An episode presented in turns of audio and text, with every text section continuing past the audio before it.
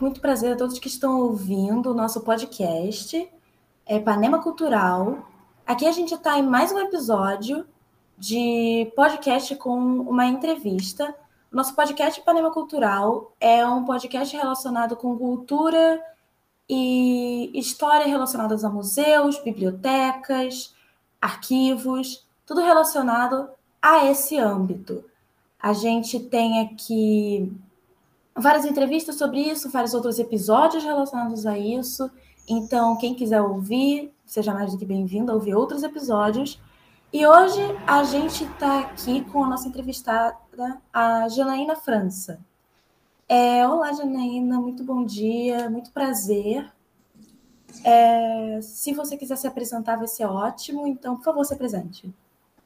Olá, bom dia. Primeiramente, muito obrigada pelo convite. Estou muito feliz de estar aqui nesse podcast, compartilhando essas experiências, né, da biblioteca. Eu sou uma bibliotecária muito apaixonada por todas as bibliotecas do mundo, então para mim sempre é um prazer poder falar de bibliotecas com as pessoas quando eu sou convidada. Meu nome é Janaína, atualmente eu trabalho na Biblioteca Carolina Maria de Jesus, do Museu Afro Brasil Emanuel Araújo. É, estou lá há pouco tempo, né? Estou lá um, um ano e seis meses. E estamos lá, gente, enfrentando vários desafios de gestão de biblioteca. A biblioteca do Museu Afro Brasil é uma biblioteca de arte, especializada em arte africana e em arte afro-brasileira. É, uma, é um foco muito importante, principalmente para o cenário atual do mundo e do Brasil, né, que é um país muito miscigenado, então é sempre bom ter esse tipo de história gravada. Como que você se sente com o seu trabalho, assim? Eu me sinto é, muito, com uma responsabilidade muito grande, né? Eu costumo falar que essa biblioteca, já estou em biblioteca escolar, biblioteca pública, em diversos projetos de extensão, né, em assistências sociais, fundações casas, sempre trabalhando mediação de leitura e construção e reavaliação de bibliotecas, né, gente? Que a vida do bibliotecário é essa. Eu costumo falar que essa é a mais difícil, justamente por essa temática, né? É uma temática que realmente ela é totalmente necessária e a gente tem que ter muita ética, né, quando a gente trabalha e é responsável por um acervo tão grandioso quanto o acervo geral, né, do Museu Afro Brasil. Porque o acervo bibliográfico, ele faz parte dos acervos do Museu Afro Brasil, né, que são os acervos museológicos, que são as peças do museu, o arquivístico, né, com diversos documentos relacionados também à história do museu, e o bibliográfico, que é a parte da biblioteca, né, que dá apoio a todas as áreas do museu e aos pesquisadores. Então, todos os dias é um desafio, sim, trabalhar naquela biblioteca linda, maravilhosa. E também fico muito feliz, porque sou apaixonada por Carolina Maria de Jesus. E é muito poético você falar para as pessoas, né? Ah, eu trabalho na Biblioteca Carolina Maria de Jesus do Museu Afro Brasil. Então, ao mesmo tempo que é um desafio, também é uma felicidade, eu falo que é um presente de vida estar atuando à frente dessa biblioteca. Deve ser uma coisa ótima poder participar desse tipo de construção, principalmente uma construção muito importante cultural, né? Parece muito bom. Eu já tinha ouvido falar sobre a biblioteca, sobre toda a formação e tal, mas infelizmente nunca tive a oportunidade de ir lá, sempre quis ir. Parece muito bom de estar lá. E, Janaína, me diz um negócio como esse esse âmbito, sabe, etnográfico dessas coleções são muito importantes para a memória do povo. É, quão é importante que você acha, assim, na sua opinião profissional, quão importante é o processo da seleção desse tipo de coleção? Então, o processo de seleção, ele é um dos processos, né, uma das minhas tarefas de gestão, de gestão mais difíceis, né? Porque quando a gente pega a história de formação do Museu Afro Brasil, e ele é um museu de arte, né, com diversos temas transversais também, né? A biblioteca, ela é, o acervo bibliográfico ele tem que ser selecionado da forma mais ética possível. Eu sempre vou falar várias vezes aqui essa palavra ética, porque realmente a gente lida com informação, então a gente tem que ser é, imparcial, né, quando a gente vai escolher material. E ela tem que seguir os critérios, né, da missão, da visão do museu, porque ela também faz parte, né, da, da do, desse acervo. E é, é, de muita responsabilidade. O critério de seleção, acho que em todos os tipos de biblioteca, né, gente, é, é um critério de muita, enfim, muito trabalhoso, né? Porque tem toda uma pesquisa, tem toda uma curadoria bibliográfica que né, se debruça em cima das temáticas mesmo de arte, né? Que permeiam o acervo museológico do Museu Afro-Brasil, e também essa parte técnica, né? Porque a gente tem que ser muito criterioso para selecionar um material que vai entrar no acervo. Porque é muito mais difícil a gente retirar o material, né, gente, depois de determinado tempo que o material não é usado, essa questão do desbaste, do descarte, do que a gente inserir um material novo, né? Então, essa seleção ela é feita através de uma curadoria, né, que se debruça aí nas publicações é, de arte africana, arte afro-brasileira. Ela também não é feita sozinha. Na verdade, a gente está passando por um momento de reestruturação geral da biblioteca, né? Então, tudo isso é conversado com as outras equipes, né? Principalmente é, com o núcleo de pesquisa, né? Porque a pesquisa ela trabalha muito com a biblioteca, justamente por desenvolver, né, e criar essa essa e dar notoriedade para esses itens que são pesquisados por pesquisadores do mundo inteiro, né? E por artistas também, não só pesquisadores atuantes, né, nas universidades, enfim, mas também a gente recebe muitos curadores, né? Muitos muitos artistas ligados à arte, né, arte africana e arte afro-brasileira também. Então, o processo de seleção, ele é uma das primeiras etapas de gestão que eu tenho que ter bem consolidado para mim poder, de fato, selecionar um material que vai ser viável, vai ser uma fonte de informação aí, né, viável para quem procura essa temática. É, e qual que você acha que é o impacto desse tipo de coleção na nossa sociedade brasileira? Olha, é um impacto muito grandioso, porque eu fico bem feliz de atender diversos pesquisadores, como eu acabei de falar aqui, né? É, então, a gente tem materiais lá que possuem uma memória bibliográfica que tem que é muito mais valorosa do que às vezes eu num primeiro momento eu acho que é, né? Então, por exemplo, um tipo de material que tem uma memória bibliográfica incrível e que é muito procurado são os catálogos do Museu Afro-Brasil. Toda vez que o museu produz uma exposição, ele também produz um catálogo. E uma exposição é uma, uma atividade que tem início e tem fim, né? E a biblioteca, ao produzir um catálogo, o que ela está produzindo? A memória bibliográfica daquela exposição. Então, nós temos exposições, assim, que entraram para a história do museu, né? Enfim, tem uma muito bonita que as pessoas procuram muito esse catálogo chamada África Africans, que dialogava com é, artistas africanos, é, múltiplas vozes femininas, que foi inclusive a última exposição curadora que o Emanuel Araújo, diretor, curador e fundador do Museu Afro Brasil, né, é, fez antes de falecer, né? E ele, como, é, enquanto essa figura é, incrível, sensacional, uma, uma figura insubstituível né, na história da, da arte afro-brasileira. É, então essa, esse catálogo ele tem um valor né, muito grande quando a gente fala de historicidade né, e do, do valor informacional mesmo dele, né? Então, os catálogos, eles possuem essa, essa, essa responsabilidade né, social de carregar toda essa, toda essa memória bibliográfica, né? E também essa importante fonte de informação. Ok, de fato é uma responsabilidade é um item, muito né? grande é. de ter e deve ser algo que você se orgulha muito de fazer, com, principalmente como formadora, né? De coleções e que ajuda as pessoas a chegarem ao que elas querem, principalmente fazendo a seleção de que coleções vão para o povo, né? E Sim.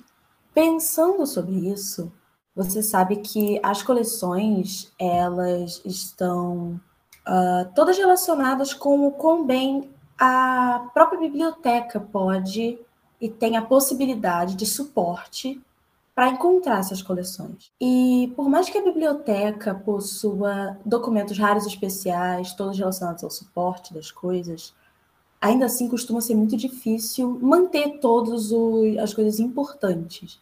Geralmente tem muita obsolência, às vezes de financeiro, às vezes do próprio conhecimento, às vezes é muito difícil. Então, o quão importante você acha que é a preservação desses materiais para o legado da comunidade histórico, cultural, de uma biblioteca, principalmente uma biblioteca etnográfica? Ai, que pergunta maravilhosa, né? Porque também um outro desafio que a gente tem lá é trabalhar essa questão da preservação dos materiais. Desde uma rotina simples de higienização dos livros que ficam nas estantes, né? Até essa preservação para disseminar para outras pessoas que vão procurar, né? É, esse tipo de informação. É, então, assim, atualmente a gente pensa muito nisso. Por quê? Porque a gente está tentando viabilizar serviços digitais de biblioteca, porque quando eu falo em preservação, eu também trabalho muito a questão da tecnologia, né, gente, e dos suportes. Os itens que eu tenho lá, é, no acervo são livros e catálogos, né?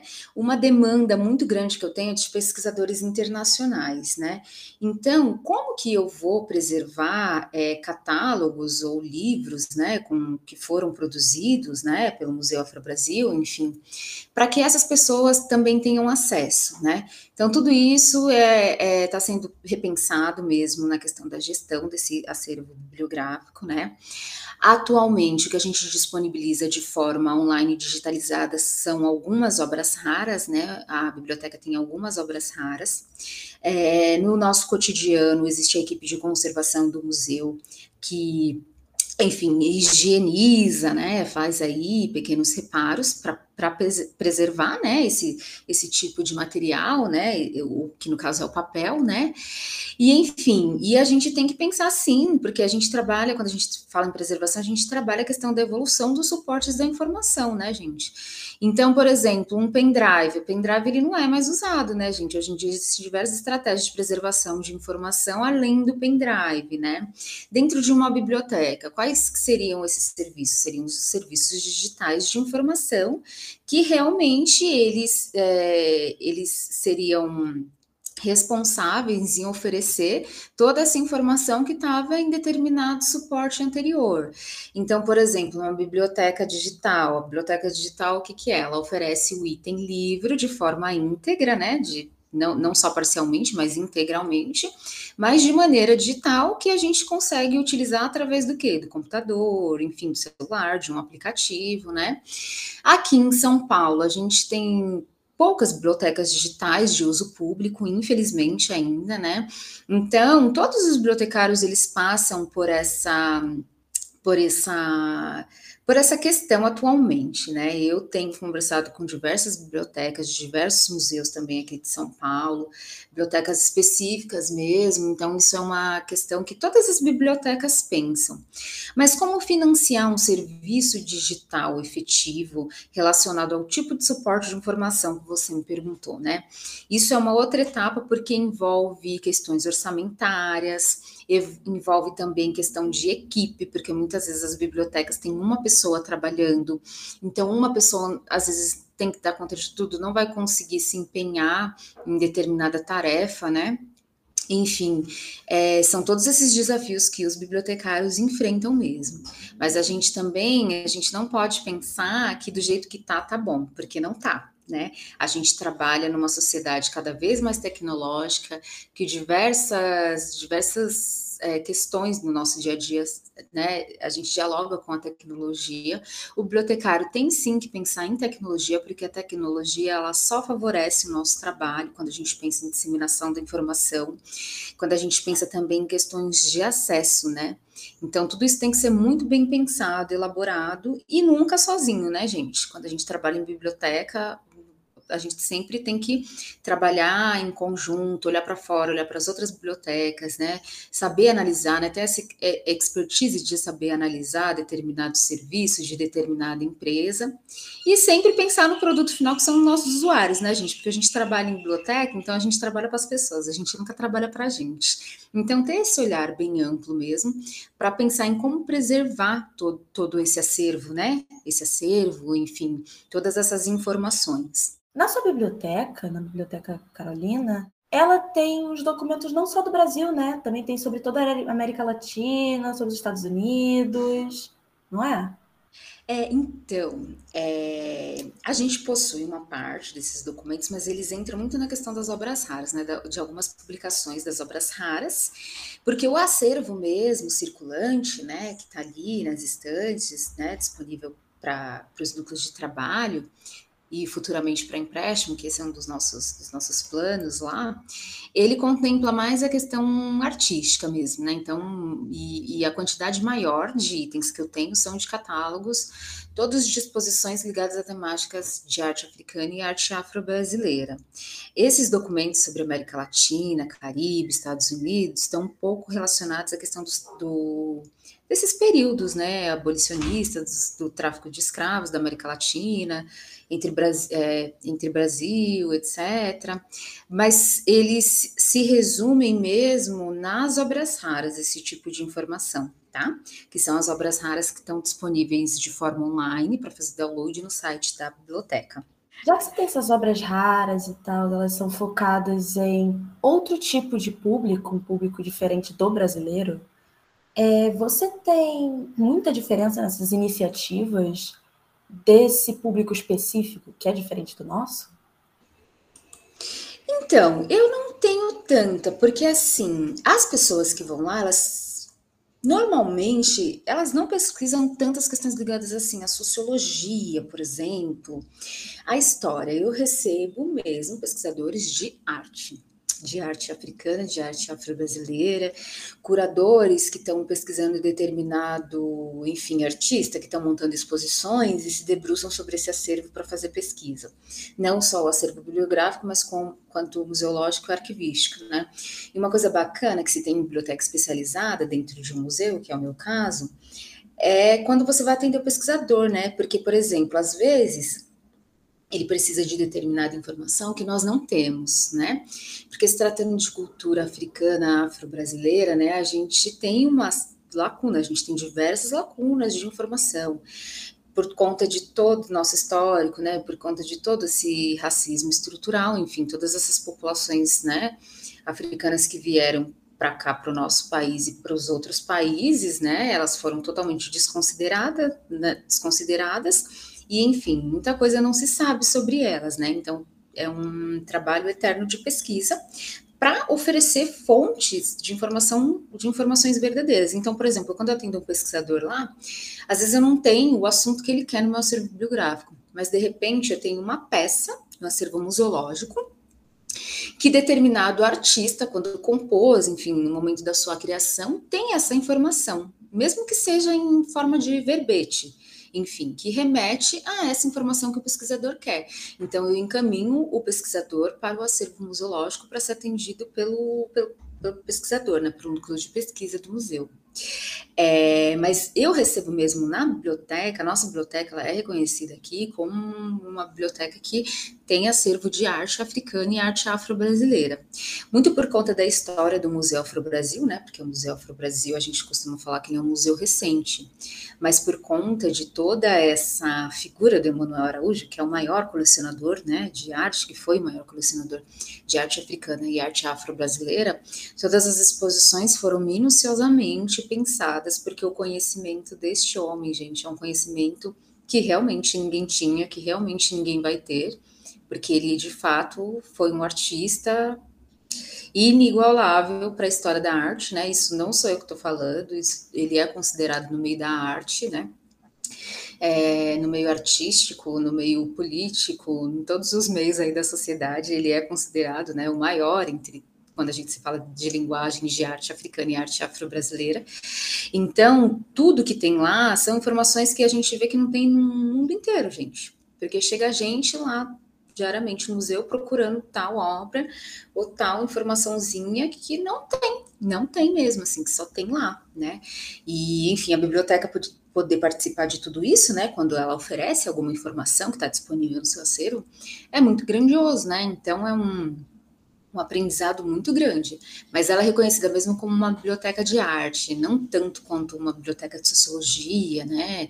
É, as pessoas, enfim, vão procurar mesmo essa temática, não tanto temáticas de escravidão, enfim, ou outros assuntos que permeiam aí a, a história dos afrodescendentes, né? É, e você foi falando, acabou me aparecendo uma pergunta, uma dúvida mais de minha mesmo. Teve alguma peça, alguma obra, alguma situação relacionada à formação da coleção que marcou você pessoalmente? Lembrou você, emocionou você? Alguma história que você gostaria de contar? Porque parece um tipo de trabalho que te dá umas histórias para contar. gente, ser bibliotecário no Brasil já dá história para contar, gente. Porque todas as bibliotecas, gente, elas enfrentam os mesmos problemas, elas só têm a, as, as particularidades, né? Lá é, é, é, muito maravilhoso, assim, e enfim, a gente recebe diversos artistas, né? É, eu também estou aprendendo muito sobre arte, porque quando a gente entra para exercer a nossa profissão de bibliotecário, gente, a gente tem que estudar sempre, não tem jeito quando vocês estiverem no mercado de trabalho, vocês vão ver isso, e como é maravilhoso, né? Porque você, eu estou muito em biblioteca pública, então atendi uma outra comunidade. Agora eu estou numa biblioteca especializada, atendendo artistas incríveis, sensacional sensacionais. Então, só de ver esses artistas, né, gente, para mim, o meu maior presente foi ter tido a oportunidade de trabalhar com o Emanuel Araújo, porque assim, é o Emanuel Araújo. Então, mesmo que eu tive, eu tive um contato brevíssimo com ele, né? Enfim, é, quando eu entrei lá, mas só dessa oportunidade de ver e de ver como que aquele museu foi pensado, né? E de ver como que ele, enquanto curador, fundador e diretor daquele lugar, pensou na biblioteca né, na importância da biblioteca como um acervo dentro daquele museu. Isso é muito lindo, eu fiquei emocionadíssima, até hoje eu sou emocionada quando encontro informações sobre a biblioteca, né. É, Peraí, vamos fazer uma pausa aqui. O que, que você tinha falado mesmo? Primeiro que eu esqueci. É, você teve alguma obra que emocionou você, que te marcou, alguma, algum acontecimento que te marcou, assim? Sim, então, gente, acontecimentos naquele lugar, sério, acontecem diversos, assim, diversos. Mas uma coisa que me marca muito, que para mim também é um acontecimento, é a data de fundação da biblioteca, né? Eu fiquei fascinada quando eu fui trabalhar lá. E a biblioteca ela foi fundada no dia 13 de maio, obviamente, estrategicamente também, né? Que é uma data muito importante para todos nós, né? Enfim, mesmo diante de tantas, tantas leituras e críticas em relação. E ela foi fundada um ano após o museu né? Então, é, ela foi muito bem pensada, né? Ela, essa questão da biblioteca, da importância da biblioteca dentro de um lugar tão grandioso, que é o Museu Afro Brasil, né, ela foi muito bem pensada, né, e é muito lindo comemorar, né, 13 de maio, muito lindo comemorar o aniversário da biblioteca, né, porque a gente sabe do tanto de coisa que tem por trás dessa, dessa biblioteca data brasileira tem que comemorar mesmo. É, exatamente. E, enfim, uma coisa que eu me impressiono muito até hoje, assim, uma situação que aconteceu lá na biblioteca. Eu atendi um estrangeiro, um afro-americano. Era um professor, eu não me lembro de qual país americano que ele era. Eu não sei falar inglês, né? Mas minha colega de trabalho estava lá do lado, Camila, ela, e ela sabe falar inglês e a gente começou a conversar. E ele pediu para ver os livros de religião, porque a gente tem uma classe de religiosidade, tá, gente? Não de religião. E lá a gente, né, existe um núcleo de religiosidade, de religiões de matrizes africanas, né? E ele veio me perguntar sobre Umbanda. E eu achei aquilo fantástico, porque a gente sabe que as religiões, né, que vieram aí com diversas pessoas que foram escravizadas e trazidas para o Brasil, são diversas religiões. Aqui no Brasil a gente tem mais conhecimento do que de Umbanda e de Candomblé. Mas existem diversas religiões aí no panteão do, dos povos africanos afrodiaspóricos. E eu fiquei impressionada com aquilo, né? Eu estava perguntando para ele, ai, mas Umbanda, Umbanda? E ele, sim, Umbanda. Ele conhecia a Umbanda como é cultuada no Brasil. E eu fiquei com aquilo na cabeça, eu falei assim, gente, como que essa questão da religiosidade, né, nos povos africanos, ela é uma, ela é uma linguagem comum, né, porque nos Estados Unidos, não que até onde eu tenho conhecimento, não sei se vocês têm, se vocês me corrijam aqui, não se cultuam banda, né, se cultuam, é, enfim, ancestrais, espíritos, santos, isso eu estou falando numa linguagem bem, bem simples mesmo, é, que tem... A cultuação afro-americana, ela é bem diferente, assim. Ela é bem diferente, exatamente. E ele chegou me pedindo coisas de Umbanda. E aí, enfim, a gente tem algumas, algumas instalações né, no acervo museológico que remetem à questão do, do, dos terreiros de Umbanda, né? Eu, particularmente, achei aquilo maravilhoso. E eu sou umbandista, né? Desde quando eu nasci, eu sou uma filha de santo de Umbanda, né? Desde quando eu nasci, minha família, enfim. E eu fiquei muito impressionada com aquilo, porque né? E aí nós conversamos bastante tudo, e ele praticava uma outra religião lá, que eu não sei o nome, porque é um nome um pouco difícil, mas que trazia como herança as questões dos rituais dessas pessoas de, né, que vieram né, é, os afro-americanos, né? E eu também me surpreendo muito é, quando pessoas de outro país, é, pessoas negras, tá? É importante deixar isso aqui bem claro, é, quando elas perguntam de Zumbi dos Palmares, muitas pessoas me perguntaram, porque muitas vezes aqui no Brasil a gente não sabe sobre Zumbi dos Palmares e as pessoas de outro país sabem quem é Zumbi dos Palmares. E aí a gente tem uma imagem linda de Zumbi dos Palmares no acervo museológico, né? E elas perguntam, e assim, elas quando atendi essas pessoas, elas queriam informações mesmo, né, na biblioteca, né? Então, é, isso é muito curioso, né? Isso é muito maravilhoso, né? A gente a gente pensar como que a biblioteca ela entra nessas, nessas histórias, né? É, e eu fico muito, muito feliz, né? Muito contente de saber que a biblioteca ela, ela é importante dentro daquele lugar e ela faz parte de tudo isso, né? E, enfim, e me pedem para ver catálogos do museu, né? E, enfim, e também, gente, as, as celebridades que aparecem lá, né? Porque a gente também recebe bastante celebridades, né? E pensando nessa questão da biblioteca, todo mundo que passa pelo museu acaba passando pela biblioteca, porque ela não é uma biblioteca tradicional, fechada, sabe? Ela faz parte da continuação do acervo do museu, então ela tem apenas algumas divisórias. Então é impossível passar lá sem passar pela pela biblioteca, né? Ah, e uma situação linda que aconteceu não faz muito tempo também, foi que eu acabei conhecendo a senhora, não me lembro o nome dela, que ela ensinou a peça do quarto de despejo da Carolina Maria de Jesus quando ela era criança. E lá no espaço da biblioteca, a gente tem um espaço de homenagem a Carolina Maria de Jesus, né? Com os livros que foram traduzidos pelos idiomas, né? Com algumas ampliações do quarto de despejo, algumas fotos. E aí ela foi lá fazer uma visita, ela é uma professora, né? E ela foi levar os alunos. Nossa, e aí uma educa a educadora que estava atendendo me falou, né? Ai, gente, eu fiquei encantada, porque ela é uma história, né? Uma história viva, né, gente? Assim, que, que eu tive oportunidade de conhecer. E ela começou a contar como que era, que ela tinha que ensaiar bastante, né?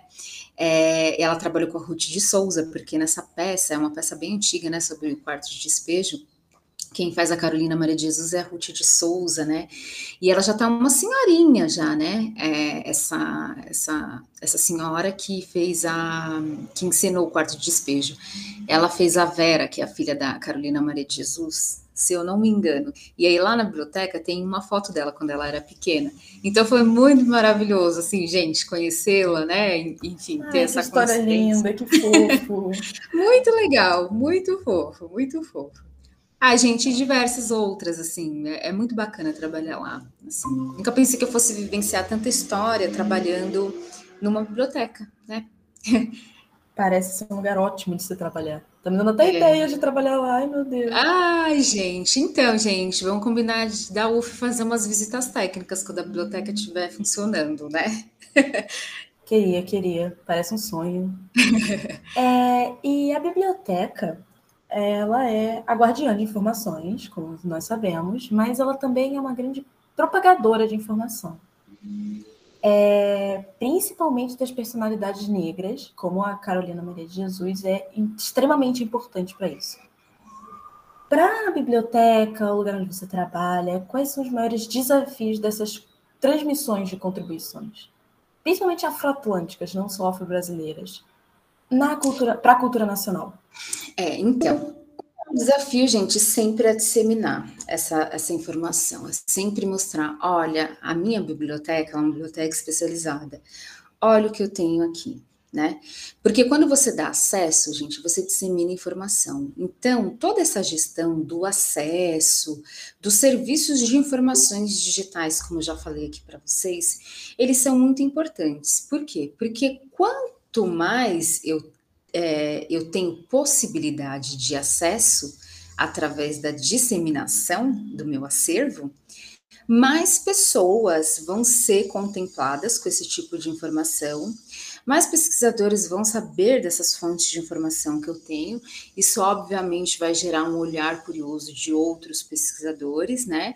Isso também acredito muito que vai despertar um, um olhar para novas pesquisas sobre essas temáticas que são muito importantes, né? E obviamente teremos mais narrativas para contar tudo isso.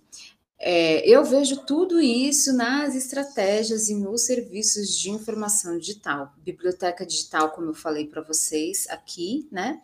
É um, uma das grandes, é um dos grandes serviços digitais de informação que, que o bibliotecário saber como contemplar. Porque, por exemplo, para mim isso é muito importante, porque eu recebo pesquisadores do mundo inteiro. Então, eu ainda não tenho nenhum serviço online disponível, além do catálogo online, né, gente, que está no site da biblioteca. Então, é, eu não tenho nenhum, nenhum material digitalizado além das obras raras, né? Existe essa possibilidade de disponibilizar? Existe. Isso entra, gente, em muitas questões de direitos autorais, né, de leis que estão sendo é, lançadas na nossa área, principalmente após a pandemia, né? Então, após a pandemia, o, a gente teve que ter um outro olhar para as bibliotecas. E esse olhar ele está focado aonde? Em serviços digitais de informação. A tecnologia permite o quê? O acesso muito grande, um acesso que chega em diversos outros lugares além do espaço físico em si da biblioteca. Isso só vai ser disseminado e gerido de forma efetiva pelo profissional bibliotecário. Porque as pessoas, ah, mas a tecnologia vai tirar o emprego do bibliotecário de forma alguma. É uma outra forma da gente estar tá trabalhando. Porque se você tem um serviço tecnológico, um serviço de informação digital, e você não sabe gerir, você não vai saber dar acesso, você não vai conseguir ter tomada de decisões e você não vai conseguir é, oferecer isso. Então, são novas formas de trabalhar. Tanto que na nossa área atualmente que a gente estuda bibliotecas híbridas, que são as bibliotecas físicas, que tem todo esse suporte de informação físico, mas além disso, ela oferece serviços, né, esses serviços digitais de informação, e é perfeitamente, gente, viável de se trabalhar. Eu já tive alguma experi algumas experiências, e eu não vejo nisso uma questão de obstáculo. Eu acho que o obstáculo maior é a gente ter dinheiro para financiar tudo isso, né? Não fazer a gestão, né, de, de tudo isso.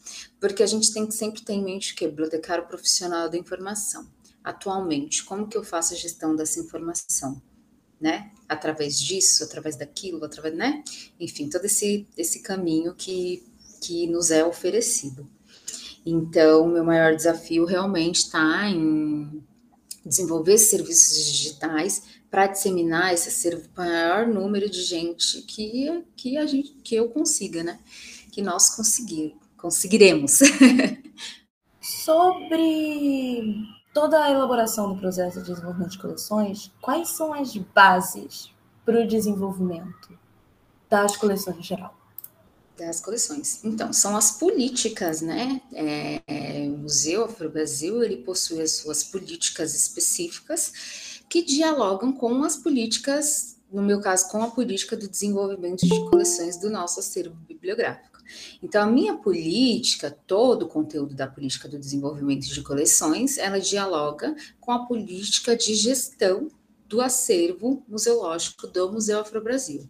E aí, gente, tem diversas particularidades que, enfim, não conseguiria explicar, daria um outro podcast. Principalmente pensando na tipologia, né? Porque bibliotecas especializadas, normalmente, elas estão agregadas a uma segunda instituição, né? Então, uma biblioteca da universidade, por exemplo, ela está agregada a universidade. A universidade tem as políticas de gestão dela, né? Que contempla, enfim, grande parte, né, pesquisa, né? Que bibliotecas universitárias, o acervo é sempre voltado para pesquisa. Aqui é a mesma coisa. Sou uma biblioteca especializada em arte africana e arte afro-brasileira, porque estou dentro de um museu de arte africana e afro-brasileira. Então, tem diversas particularidades, mas ela não caminha sozinha. Uma política de gestão de acervo nunca é feita sozinha, quando você está num ambiente que você dialoga com outras áreas. Então, a construção dessa política ela tem, tem, tem, tem sido feita, né? Em diálogo com todos os núcleos de trabalho do museu, com a missão e visão do Museu Afro Brasil, né? É, e são documentações que norteiam a gestão dos equipamentos culturais daqui do estado de São Paulo. Então, todas essas frentes são pensadas quando eu penso em políticas de gestão mesmo da biblioteca do acervo bibliográfico. Parece bem complexo, na verdade, de pensar sobre isso. Você tem que se basear em é extremamente coisa, né? complexo, é extremamente difícil, é um desafio, gente. É muito bom trabalhar lá, mas é isso, né? E isso é muito bom também, porque ser bibliotecário não é fácil, né, gente?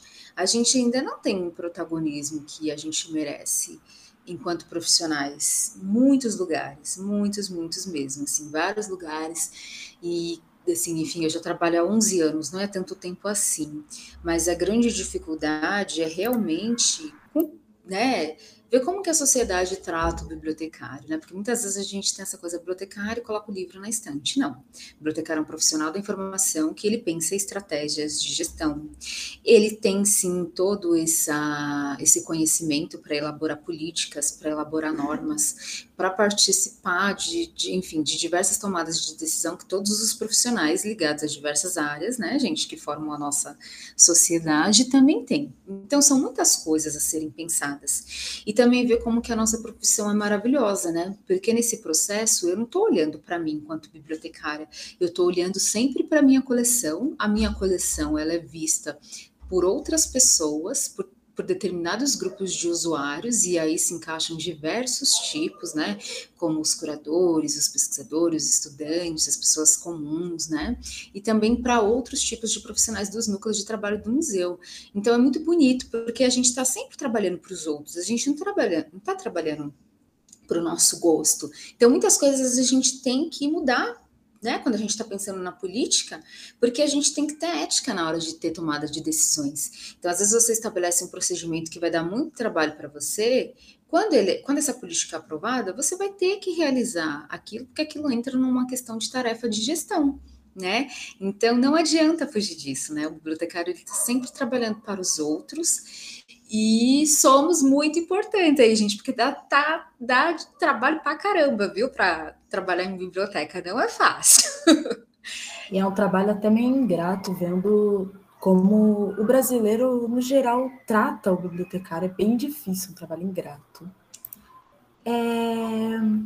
Falando sobre ingratidão, quando você tem que fazer o a solicitação de material, o recebimento de material, sabe que grande parte do, dessa ajuda é feita pelo governo, pela prefeitura, que não é tão não é tão auxiliadora assim nessa parte da educação brasileira.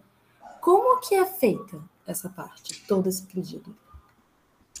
Então, isso é feito por verba de gestão, né? A nossa verba de gestão de tudo de tudo que acontece dentro do museu, ela é pela Secretaria da Cultura, né? Então é o dinheiro da área da cultura que vai, né, para todos os equipamentos culturais aqui do estado de São Paulo.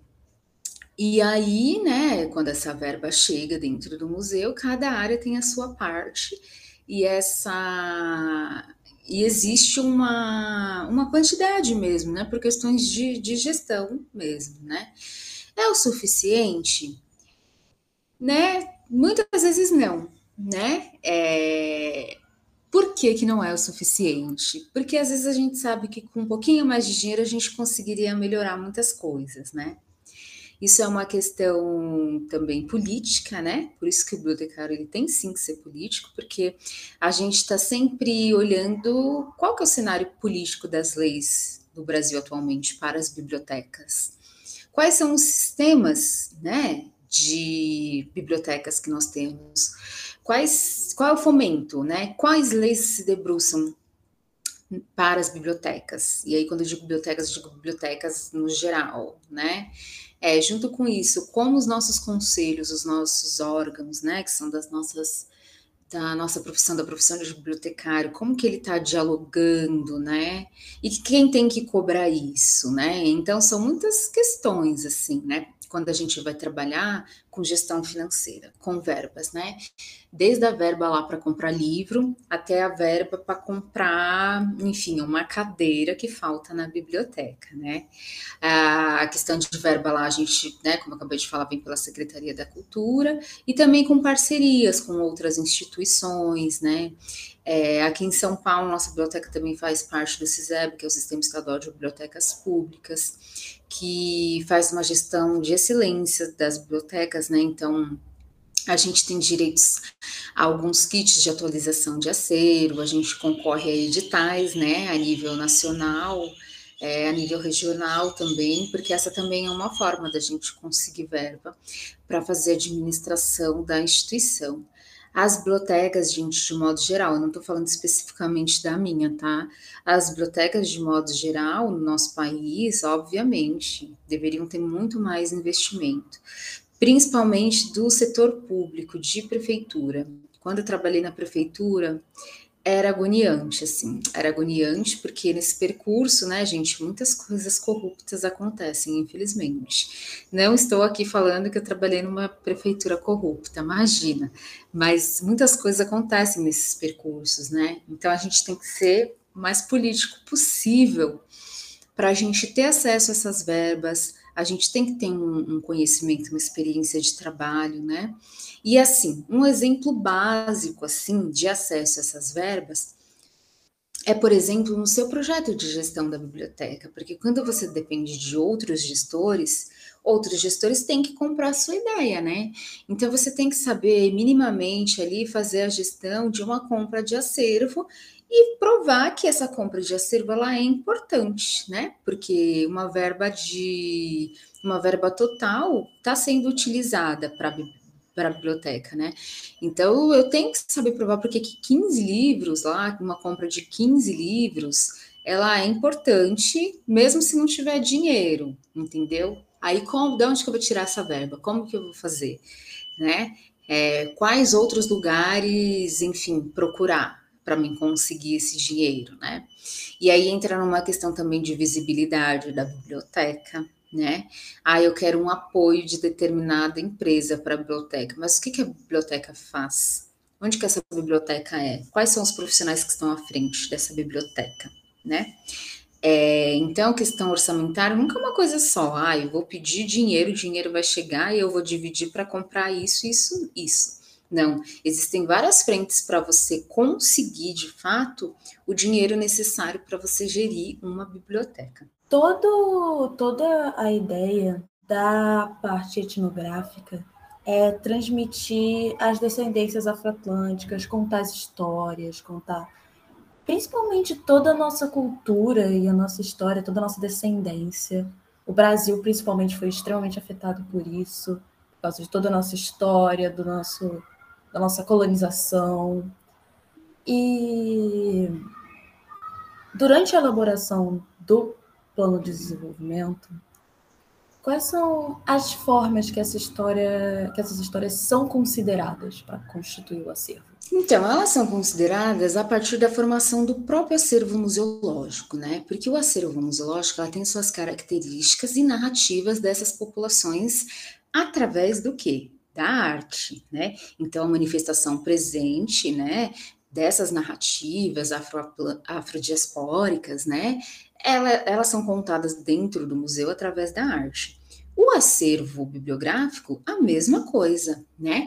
Por quê? Porque ele vai estar oferecendo uma complementação desse acervo através das nossas fontes de informação, que no meu caso atualmente são os itens do acervo, que são os catálogos e os livros, né?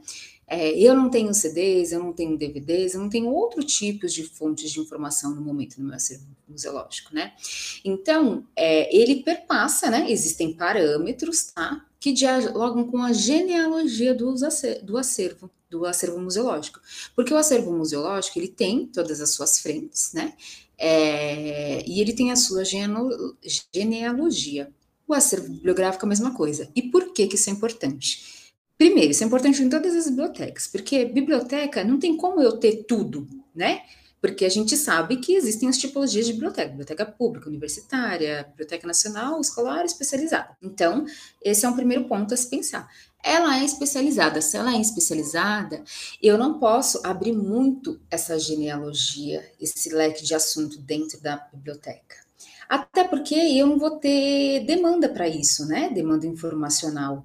Porque, como eu falei, o público é o público de arte. Então, eu tenho que me debruçar nas especificidades de artes, arte africana, arte afro-brasileira, para mim poder oferecer mesmo essa especificidade que ela é contemplada dentro do documento da política do desenvolvimento de coleções. Quando se trata de museu afro, né, gente, de toda a cultura afrodiaspórica, isso envolve muito estudo, muita pesquisa, desde o acesso ao material, porque material relacionado à arte africana e arte afro-brasileira para fazer a curadoria você tem que ter um conhecimento muito grande, e aí eu não faço isso sozinha, obviamente, né?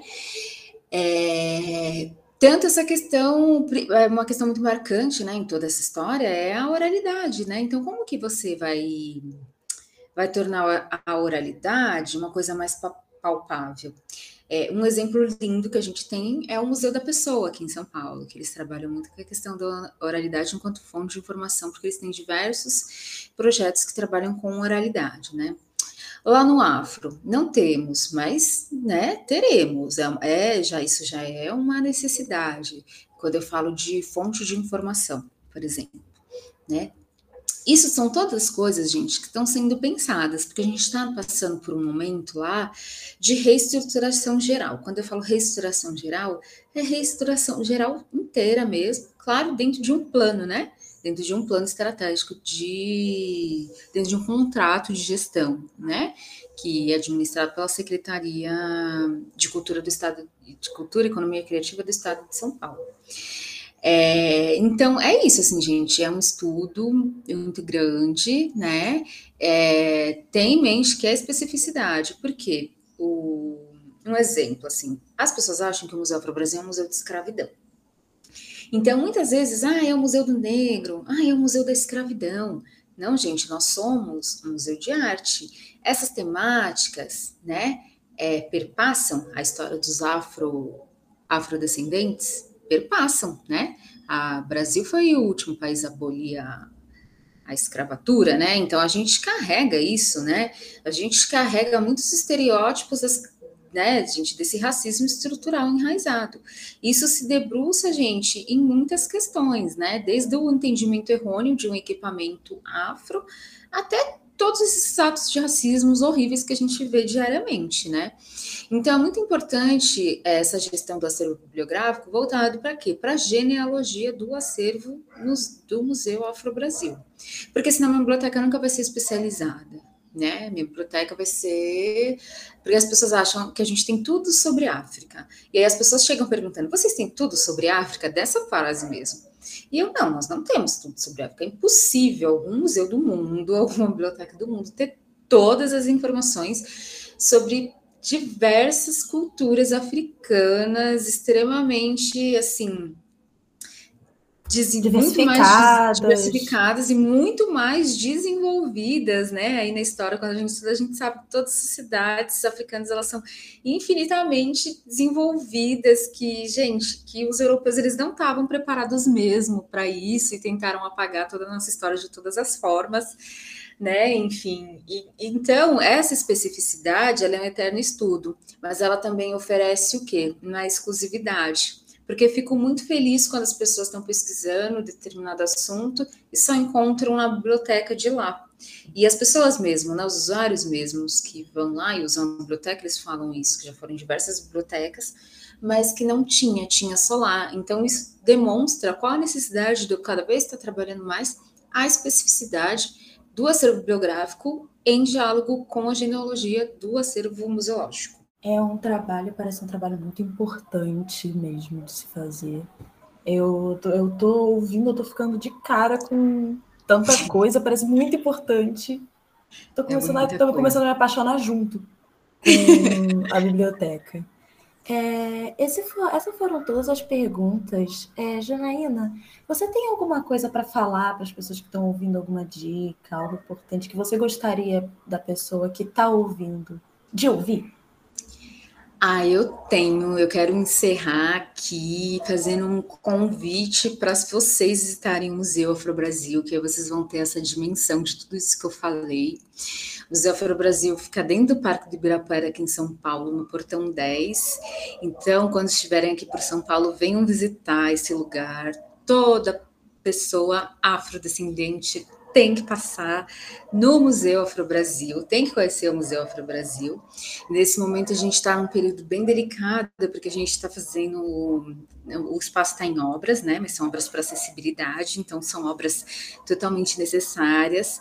E a gente está nisso, né? Uma parte do museu está interditada, aí outra parte não, e a gente está tentando dar andamento às exposições, às atividades, né, da melhor forma possível. Quero fazer um convite para vocês curtirem a página no Instagram, arroba Museu Brasil. Nós temos, gente, diariamente diversas atividades, tá? É, que dá para vocês participarem à distância. O Museu Afro Brasil, ele tem muita atividade, ele oferece cursos, grande parte são todos gratuitos para quem quiser conhecer mais sobre tudo isso aqui que eu estou falando. Um outro convite bem específico, agora voltando para o nosso acervo específico bibliográfico, gente, é o nosso projeto do Clube de Leitura, que nós começamos o ano passado. Esse projeto, né, especificamente, é, ele é levado pela biblioteca, né, e a nossa ideia futuramente é formar um acervo de literatura negro-brasileira. Então, nosso clube de leitura ele é voltado só para escritores, escritoras, é, afrodiaspóricas e afro-brasileiras, né? Então a gente tem algumas edições online também. Então quem quiser participar, tiver a oportunidade de participar, para conhecer um pouco, né, de, de literatura afrodescendente aí. É, estão todos convidados, tá? A gente tem algumas edições online e algumas presenciais, né? E todas essas informações que eu falei para vocês, elas estão na página do Museu Afro Brasil também. E principalmente no Instagram. Então, quem quiser conhecer um pouquinho mais, né? Fiquem à vontade, será um prazer. A biblioteca, neste exato momento, gente, ela está toda coberta de plástico, então imaginem uma biblioteca inteira coberta de plástico, porque... Que trabalho, Deus! É, gente, é um trabalho, o bibliotecário passa tanta emoção na, vida que vocês não fazem ideia, gente. Olha, o dia que vocês estiverem trabalhando, vocês vão ter muitas histórias, muitas histórias para contar. Porque um a gente... sofrimento que eu, é... que eu quero passar é esse aí. É, ai, mas você vai passar, não se preocupe.